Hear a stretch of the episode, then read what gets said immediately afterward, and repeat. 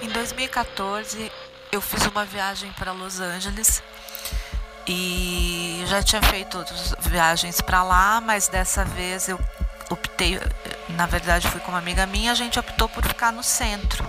Por uma questão de próximo ao que a gente ia fazer, proximidade de onde a gente ia ficar, é, fazer os nossos negócios conhecer a cidade como um todo, a, a questão do, do, centro bem problemática, a gente queria ver a cidade numa real, não numa, como turista, né? Nada a ver com a parte turística, então essa foi a opção. Vi as fotos, achei uh, o interior design do hotel muito bonito. E quando fui ver o preço, realmente ele era bem abaixo do que a gente está acostumado a pagar em Los Angeles mas na minha concepção era em função da localização, né? Downtown LA é bem problemática, é uma região com muitos homeless e nada turística. E na verdade essa era a ideia, ficar num lugar diferente do que a gente que eu já tinha ficado antes e pela proximidade do que a gente ia precisar fazer na época. E vi assim que era um hotel decadente, o nome era Stay on Main. Uh, na lateral tinha uma placa enorme escrito Cecil Hotel, mas eu não dei muita importância. Minha amiga também não sabia, nem, nem ligamos nos hospedamos os cinco dias. O hotel tinha, havia sido renovado naquele ano mesmo. É, foi o único ponto negativo, assim, além de ser uh, uns corredores bem bizarros, bem escuros, mas até então eu já tinha, já sou uma viajante frequente, já fiquei em hotéis, hotéis bem piores na Europa, bem mais decadentes e, e sem estrutura, então aquilo até passou despercebido. Um hotel bem abaixo do preço, recém-reformado, em uma região nem um pouco turística com corredores escuros e decadentes. O que você pensaria sobre um hotel nessas condições? A princípio, provavelmente nada demais, se não estivéssemos falando do Hotel Cecil em Los Angeles, o hotel com um dos maiores números de assassinatos da história. E, obviamente, coisas sem explicações acontecem por lá até os dias de hoje. O áudio que você ouviu agora no início do episódio foi enviado pela nossa ouvinte Fátima Antunes, que esteve no Hotel Cecil em 2014. Fátima se hospedou no hotel sem saber do histórico macabro do hotel construído em 1920 para atender hóspedes itinerantes, assim como nossa ouvinte que esteve no local. Minha amiga, ela teve é, todos os dias que ela teve lá, ela se sentia um pouco mal, ela tinha pressão baixa num dia, no outro dia ela ficava bem mal e, e assim se tornou bem complicado para ela. E eu fiquei preocupada e tal, porém é, a gente tentou focar mais na, na viagem, no que a gente pretendia fazer lá, né? Ela tentou até passar por cima disso, mas eu notei que ela ficou bastante assim debilitada, cansada e cada dia era uma coisa. Um dia ela tinha dor de garganta, o outro ela tinha mal-estar, o outro pressão baixa e assim foi. E passou os dias, voltamos, eu voltei para o Brasil, ela também. Passou um tempo, eu estava em casa assistindo, passando os canais na TV a cabo e de repente eu vi lá uma reportagem do History e quando não foi minha surpresa que eu vi o hotel constando como um dos hotéis mais mal assombrados de todos os Estados Unidos e contando várias diversas histórias de serial killers, inclusive que a última questão do hotel, que o hotel ficou em voga novamente, foi em função do, do, da morte de uma canadense que se hospedou no hotel um ano antes de eu ter me hospedado, porque a gente se hospedou em 2014 e a canadense, que acho que é Elisa Lance, hospedou em 2013. E assim, eu fiquei muito espantada, realmente assustada e surreal, né? Daí, no caso, é, enviei uma mensagem para minha amiga para mostrar o que tinha acontecido. Ela também ficou muito apavorada, porque realmente foi uma coisa que a gente não imaginava. Até porque, quando foi feito a reserva, o nome do hotel era outro, né? Era hotel e hostel, hostel e hotel Stay on Main, não Cecil Hotel. E nos reviews também havia apenas a, alguns reviews dizendo, de ponto negativo, dizendo que a localização era ruim, Por ser um hotel com alta rotatividade de hóspedes, muitas pessoas, muitas histórias e muitas energias passaram por ali no centro de Los Angeles, nos Estados Unidos. Logo no início da abertura do hotel, ele passou por uma crise financeira e precisou alugar quartos por períodos longos e preços muito baixos. Por isso, passou a atrair sem-teto e pessoas de reputação duvidosa, como traficantes, e outros bandidos da região, inclusive dois serial killers. Richard Ramirez foi um deles. Morou no hotel por volta de 1985.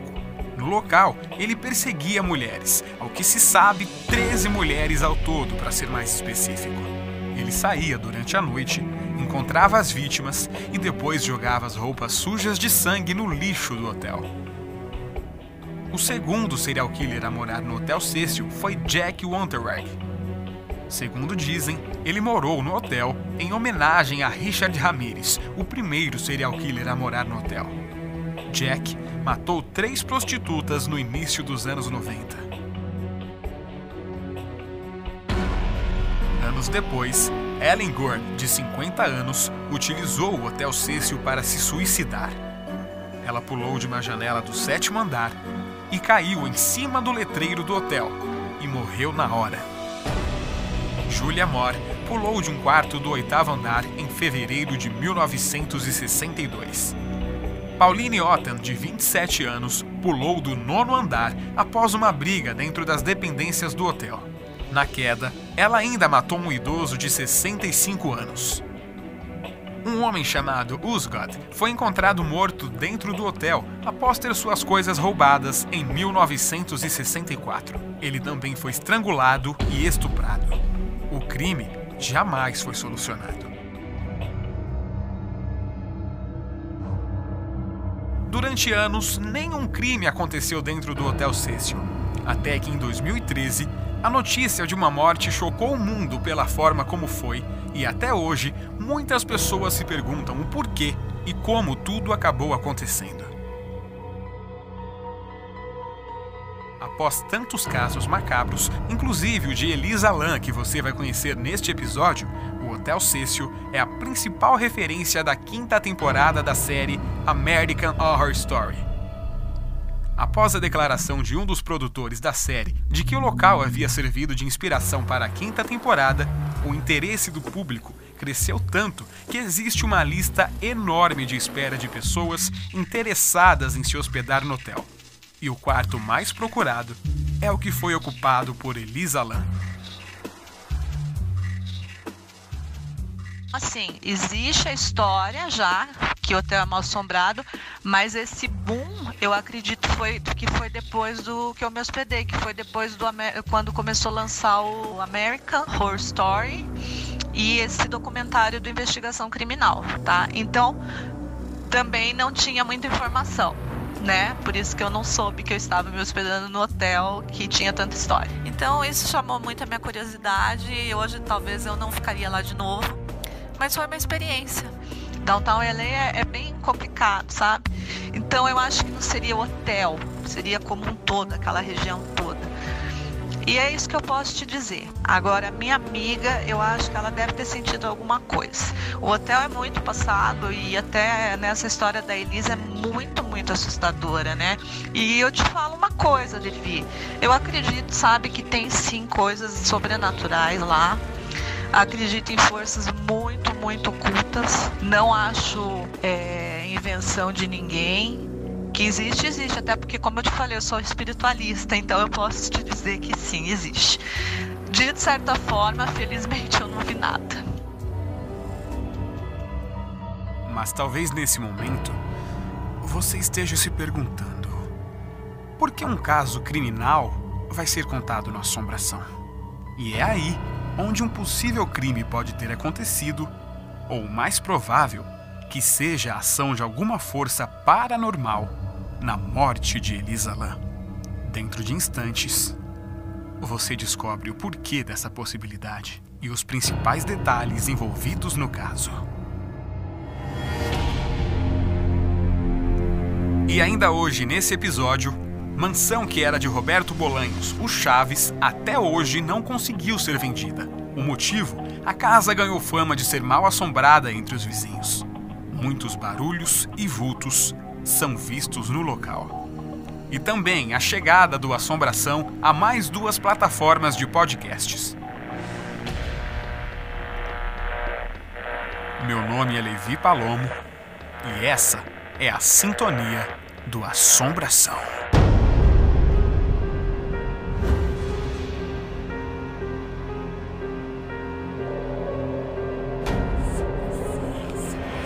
Histórias reais. Relatos. Casos famosos. Mistérios. Espíritos. Fantasmas. Demônios. Outros. O que realmente é a assombração?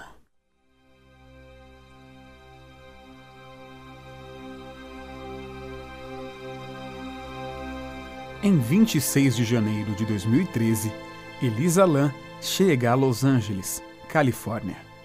O local era parte de uma viagem de férias que a jovem fazia sozinha pela costa oeste. Seus dias até então eram normais, tanto que não tem informações ao certo do que ela fazia nos poucos dias em que esteve em Los Angeles.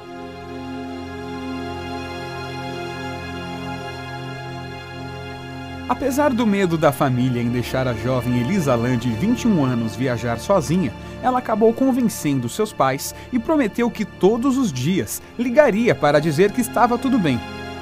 A promessa fez com que os pais notassem que alguma coisa de errado tinha acontecido, porque Elisa não deu notícias no dia 31 de janeiro. Data essa que marcava o fim da hospedagem de Elisa no Hotel Cécio. Não demorou muito para que a família de Elisa entrasse em contato com o departamento de polícia local. Mas ela não foi encontrada no hotel. Para todos os efeitos, Elisa estava desaparecida.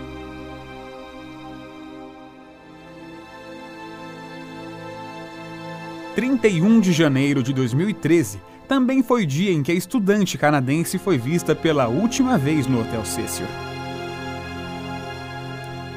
Duas semanas depois, os hóspedes do hotel começaram a reclamar que a água estava um pouco escura, com baixa pressão e tinha um gosto horrível. Uma equipe de manutenção do hotel foi checar a caixa d'água. E Elisa foi encontrada, morta, ali dentro, na caixa d'água do Hotel Cécio. E seu corpo já estava em fase de decomposição. Obviamente, a polícia foi chamada e começou uma investigação que até os dias de hoje está longe do fim. Por se tratar de um hotel, os policiais buscaram respostas inicialmente no apartamento em que ela estava hospedada. E nada, nada foi encontrado. Então, foram procurar imagens das câmeras de segurança do hotel. E aí é que veio a grande surpresa.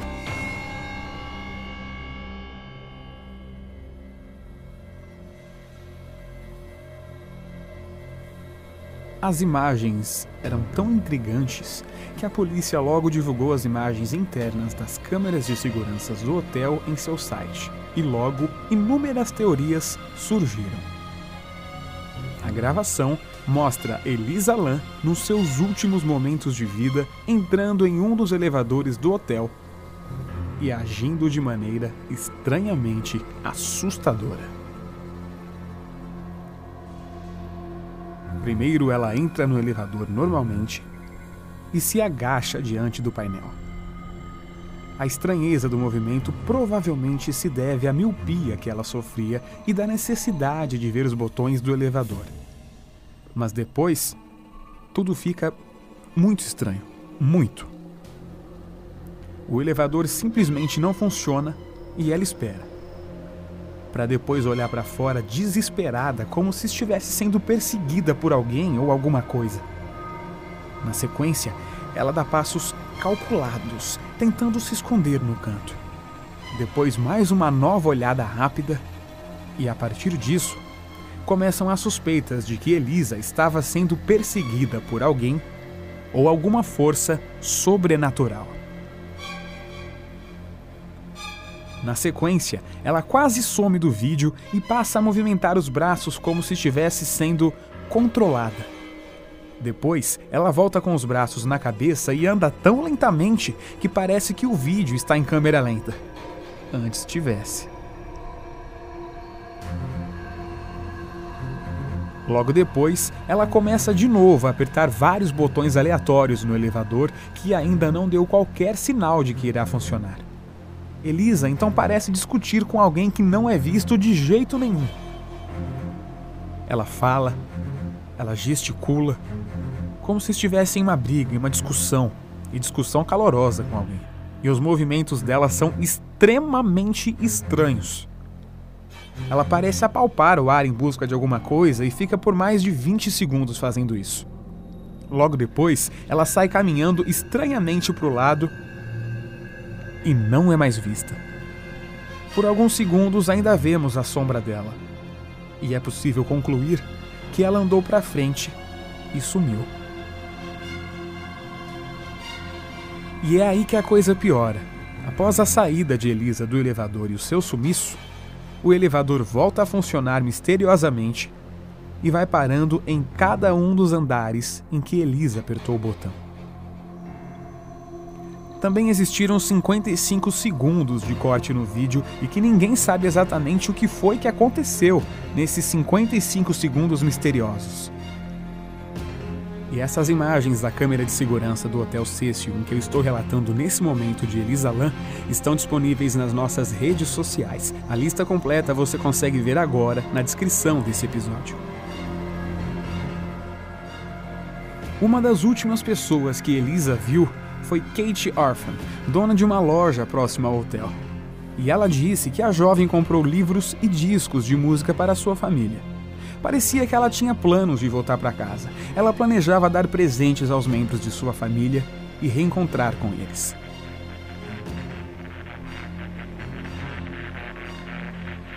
E depois do intervalo, o que será que aconteceu realmente com Elisa lá? Respostas? Dúvidas? Interrogações. É daqui a pouco, após o intervalo do Assombração. Assombração. Assombração. Notícias. Sabia que dá para você apoiar o Assombração e fazer crescer ainda mais? Além de compartilhar os nossos episódios com seus amigos, você pode ajudar a custear o financiamento de produção do nosso podcast, com o mínimo que você possa contribuir, e logicamente quem ganha com isso é você, nosso ouvinte que sempre ouve os nossos episódios. Dá para você nos ajudar em duas plataformas diferentes de financiamento coletivo. Vaquinha ou Catarse. Os links dessas plataformas estão na descrição desse episódio. Tudo isso em busca de fazer o melhor podcast paranormal de todos os tempos. O podcast Assombração está disponível em mais de 30 plataformas. É só acessar o nosso site que está disponível aqui na descrição do episódio. Assombração Notícias. A mansão de Roberto Bolanhos, o Chaves, ainda não conseguiu ser vendida por estar mal assombrada. Segundo informações do site peruano La República, os vizinhos da mansão contam que já presenciaram inúmeras manifestações sobrenaturais no local. E segundo pessoas próximas, já foi possível ouvir barulhos estranhos, vozes e portas abrindo e fechando à noite, mesmo com o local vazio. Algumas pessoas disseram que as sombras que são vistas na mansão lembram muito a figura de Roberto Bolanhos. O comediante morreu em 2014 devido a uma parada cardíaca. Assombração. Notícias. Recentemente, o Assombração foi adicionado a mais dois novos aplicativos de podcast: o iHeartRadio e o Ola Podcasts, um novo aplicativo brasileiro de podcasts. Portanto, são mais duas novas opções para você ouvir o Assombração, o verdadeiro lado paranormal. Assombração. Notícias. Assombração. Estamos de volta na sintonia do Assombração e agora nós continuamos com o caso da jovem Elisa Lam, morta em 2013 no Hotel Cecil, em Los Angeles. Uma das dúvidas que surgem é como Elisa foi parar ali. Ali dentro, dentro daquela caixa d'água. As caixas d'água são muito grandes e ficam na cobertura do hotel, e tudo é protegido por um sistema de alarme extremamente rigoroso. Os hóspedes do hotel reclamaram também que a água saía com pouca pressão. Para isso acontecer, o corpo dela teria que estar tampando o cano de saída da água. Nas imagens da caixa d'água do hotel que você pode ver agora nas nossas redes sociais, os canos de saída ficam no fundo da caixa d'água. E quando alguém morre na água, o corpo não deveria boiar ao invés de ficar no fundo? Ou o corpo de Elisa boiava e uma parte se rompeu e foi parar na boca do cano de saída de água? Para retirar o corpo dela, parte da caixa d'água teve que ser cortada. Especialistas e a polícia disseram que até um contorcionista muito habilidoso teria dificuldades para entrar ali dentro. E além de ser alto, a única abertura que tinha para dentro dela é muito pequena. Fora que a caixa d'água é alta, alto o suficiente para precisar de uma escada para chegar no topo. Coisa que Elisa não usou. A causa de morte de Elisa foi apontada pelos médicos legistas como afogamento. Nada de drogas ou álcool e nenhum sinal de violência física constaram. Apenas remédios que ela havia tomado para tratar o seu transtorno bipolar, o que já era de costume. Mas a pergunta que fica é como ela chegou lá. E as roupas de Elisa? Nas últimas imagens dela e que são no elevador, ela estava com roupas, porque ela estaria nua dentro de uma caixa d'água. A gerente do hotel, Amy Price, disse ao tribunal que inicialmente Elisa havia se hospedado em quarto compartilhado mas os colegas de quarto relataram que Elisa apresentava um comportamento estranho, o que fez com que ela se mudasse para um quarto individual. Mas quais seriam esses comportamentos estranhos? Seriam os primeiros sinais de uma possível possessão demoníaca? Seriam os primeiros sinais de que algo não estava bem? Ou seria o desespero de Elisa ao saber que alguém queria assassiná-la? Mesmo que ela estivesse sofrendo psicose ou alucinações, nada, nada explicaria sua morte. Aliás, até hoje, o trajeto que ela ou alguém que poderia ter feito isso com ela para chegar até o terraço e as caixas d'água é uma grande interrogação.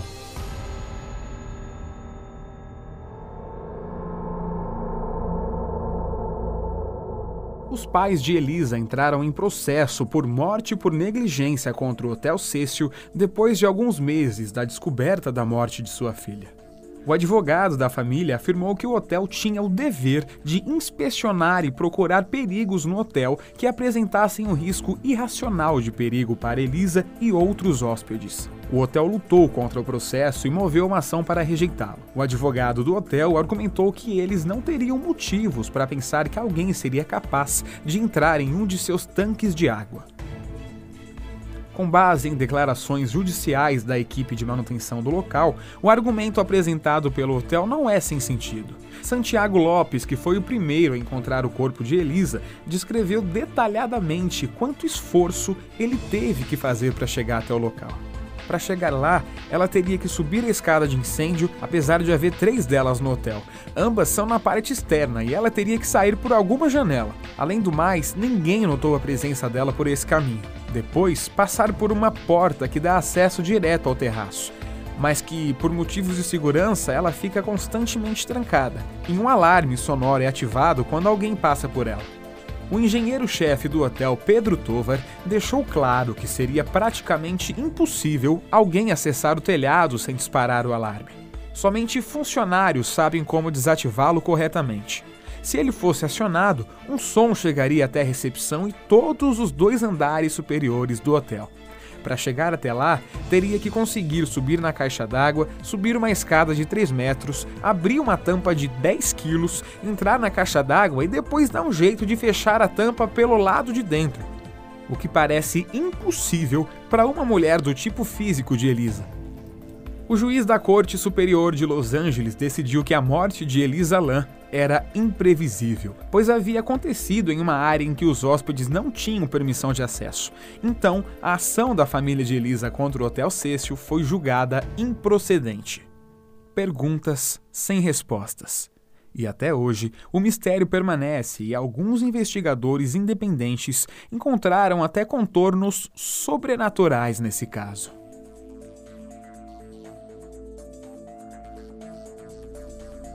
A conclusão que chegaram é que Elisa cometeu suicídio. Mas eu faço uma pergunta agora para você que me ouve. A misteriosa morte de Elisa seria um crime perfeito? Se é que realmente existe um crime perfeito, esse poderia ser um excelente exemplo. Ou seria a ação do sobrenatural sobre Elisa por algum motivo que nunca vamos descobrir?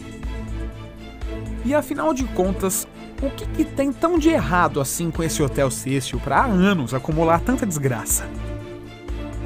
E novamente eu repito: são perguntas sem respostas. A história contada neste episódio é real, com total respeito e compromisso com a verdade. E no próximo episódio do Assombração, antes de dormir, é preciso observar bem onde você está. Nossas redes sociais, e-mail e site estão todos disponíveis na descrição desse episódio. E como sempre, estão abertos para você enviar o seu relato a qualquer momento. Se você gostou desse episódio, por favor, compartilhe com seus amigos e se algum deles tiverem experiências paranormais, o Assombração está sempre de portas abertas para contar os relatos paranormais. É importante você contar e documentar tudo o que acontece com você, porque algo me diz que daqui a um tempo isso será a única coisa que irá restar de nós. Senhoras e senhores, esse foi o episódio 11. Meu nome é Levi Palomo e eu te espero no próximo episódio do Assombração.